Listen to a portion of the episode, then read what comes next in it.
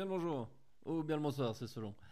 J'avais envie de revenir dans ce petit podcast du lundi matin pluvieux euh, sur, euh, bah, sur ces beaux projets qui ont été menés par les étudiants de l'EFJ, l'École française de journalisme, euh, Paris et Bordeaux. voilà des projets qui sont nés en partie en Belgique, puisque ces étudiants sont venus les trois premières semaines du mois de septembre travailler en incubation, en accélération, catalysation, dirait Mathieu Maire du euh, en Belgique. Et, euh, voilà, pendant, pendant les trois mois qui ont suivi, ils ont travaillé avec des tuteurs, des mentors euh, à Paris et à Bordeaux pour travailler sur ces grandes enquêtes, travailler sur ces longs formats multimédia. et on a eu la chance la semaine dernière de pouvoir, pendant quatre jours, les entendre défendre, soutenir leurs projets, montrer euh, bah, les, forces, les faiblesses, par où ils étaient passés, les up et les down de leur projet, qui est in fine, en tout cas c'est comme ça qu'on l'a pensé et réfléchi avec la direction de l'EFJ, Jacques Rosselin, Catherine Charlier, Julie Mendel, que je remercie d'ailleurs pour leur, euh, confiance pour la troisième année consécutive de, de, voilà, de me faire travailler avec leurs étudiants pour les faire avancer sur leurs projets. Et ce sont, euh, voilà, c'est, ils sont pensés ces projets-là pour être les meilleures cartes de visite des étudiants qui sont en dernière année. Ils sont d'ailleurs tous en stage maintenant parce qu'ils sont sur la dernière ligne droite avant de se retrouver sur le marché de l'emploi. Et euh, voilà, moi j'avais envie un, de, euh, voilà, de, remercier l'école parce que c'est euh, un vrai challenge de mettre en place d'un point de vue logistique euh, bah, le déplacement d'une soixantaine d'étudiants vers la Belgique. c'est la troisième année qu'on le fait et, franchement c'est un sacré commitment et j'en suis, j'en suis vraiment très content. et deux, c'est de mettre, bah, mettre un coup de projecteur sur mon top 5. Alors c'est les, les cinq étudiants, les cinq projets, les cinq reportages, les cinq grandes enquêtes qui m'ont tapé dans l'œil moi. Euh, il y en a d'autres qui sont très très bonnes aussi, mais voilà, euh, j'ai regardé les 5 euh, qui, à qui j'ai attribué les meilleures cotes, puisqu'il fallait bien en donner une, en donner, c'est toujours à l'école. Et, donc voilà, j'avais envie de, féliciter ces étudiants-là.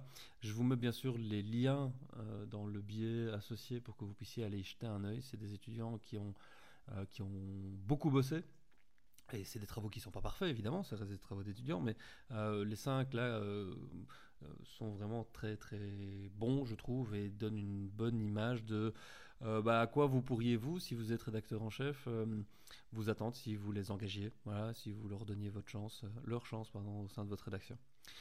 pour moi, mon, mon, coup de cœur, c'est le travail de Camille Sanchez, qui, qui, a travaillé sur tous ces titres de presse, toute cette façon de parler des féminicides dans les médias et donc euh, les violences domestiques, les crimes passionnels, les drames de la séparation, etc. etc. Elle a fait toute une enquête sur euh, cette façon de traiter euh, bah, ces violences-là faites aux femmes. Et, c'est passionnant, complètement dans l'air du temps, évidemment très très très très pertinent par rapport à l'actualité. Et euh, elle, a, elle a beaucoup travaillé sur le, sur le fond et elle a bien bien bien compris aussi sur la forme. Elle a utilisé Atavist pour euh, faire ce, ce, ce long forme-là, mais elle a aussi joué avec tous les codes du web. Donc elle, par exemple, elle a créé un générateur de discours à la con ou d'articles à la con. Euh, non, pardon, d'articles misogynes, puisque c'est barré. Elle joue aussi avec les, petits plugins qui existent du Night Center qui permettent de faire des avant-après avec un slider par exemple et de, de réécrire le les titres de presse euh, qui sont un peu tordus, en tout cas biaisés par rapport à notre propre façon de, de voir bah, comment on traite, hein, comment on titre ce genre de ce genre d'article là. Elle a poussé le elle a poussé l'exercice jusqu'à créer un chatbot sur les crimes passionnels euh, pour analyser des titres de presse. Donc voilà, c'est un excellent travail. Euh, vraiment, je pense que ça. Il y a des interviews euh, vidéo, il y a y a de la data, il y a voilà, c'est vraiment c'est très riche et je vous conseille vraiment d'aller jeter un œil parce que voilà, Camille a fait un, excellent boulot. le deuxième le deuxième travail, la deuxième enquête qui m'a tapé dans l'œil, ça s'appelle Le Dieu Football d'Aurélie Rodriguez. C'est un long format où on file du début à la fin la métaphore religieuse autour du football. alors parfois c'est un peu c'est un peu cousu de fil blanc, mais c'est très documenté avec des chouettes interviews réalisées notamment en Angleterre en vidéo avec une ligne du temps sur, sur le et puis des différences aussi entre le, le hooliganisme et les fans, les supporters, comment la FIFA s'érige en voilà en, clergé, euh, l'évangélisation. Enfin, c'est vraiment tout un, euh, tout un, c'est vraiment très très bon comme manière d'aborder les choses. Et en plus, c'est rédigé par une nana. Euh, je trouve ça, je trouve ça vraiment bien. Fan de foot. avec les défauts que ça peut avoir quand on est fan et qu'on observe un phénomène voilà, dont on est fan soi-même. Et, voilà, avec ce, côté en plus très accrocheur qui est cette comparaison avec la religion et où du début à la fin avec beaucoup d'images d'archives aussi, avec euh, un peu de data, avec des voilà toute une série toute une série de choses qui montrent aussi que euh, je pense que vous feriez bien d'aller y jeter un œil. Et si vous êtes dans une rédaction sportive, allez y faire un tour. Je pense vraiment, vraiment que ça, vaut le, ça vaut le coup. Et n'hésitez pas à la contacter. Avec deux interviews, notamment des fans de Newcastle qui valent vraiment le détour. le troisième projet que je trouve vraiment très chouette, c'est celui de Céline Lointier, le robot intelligent peut-il être euh, votre futur plan cul euh, là aussi, sujet euh, pile poil dans l'air du temps, avec le CES qui vient de se, conclure. une enquête voilà, très, très approfondie sur ce transhumanisme, je ne sais pas si on peut l'appeler comme ça d'ailleurs, mais sur les, les, sextoys connectés, et plus que ça, c'est l'intelligence artificielle, ce sont les robots, ce sont, voilà, c'est une, plongée en immersion. Euh, où on rencontre entre autres euh, Samantha, on rencontre euh, voilà, toute une série de, de, personnes aussi qui vivent avec des robots déjà, qui font déjà l'amour des robots. Et voilà, c'est avec un peu de data, avec pas mal de chiffres, avec des, archives aussi qui montrent un peu d'où on vient et vers où peut-être on se va. On se va, non ça se dit pas ça, vers où peut-être on va.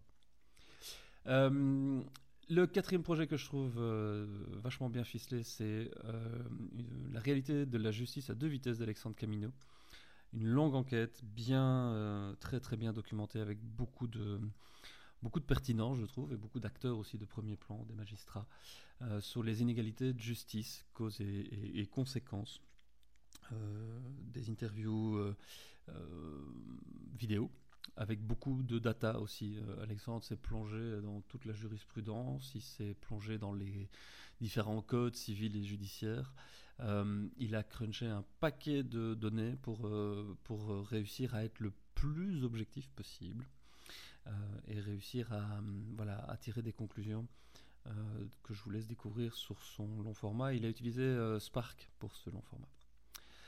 Et le dernier, euh, c'est celui de Jérémy Descours, euh, La France face à la déradicalisation. Alors c'est, euh, c'était un sujet évidemment casse-gueule quand on parle de, bah, des djihadistes qui rentrent de Syrie en France. C'est un sujet super touchy.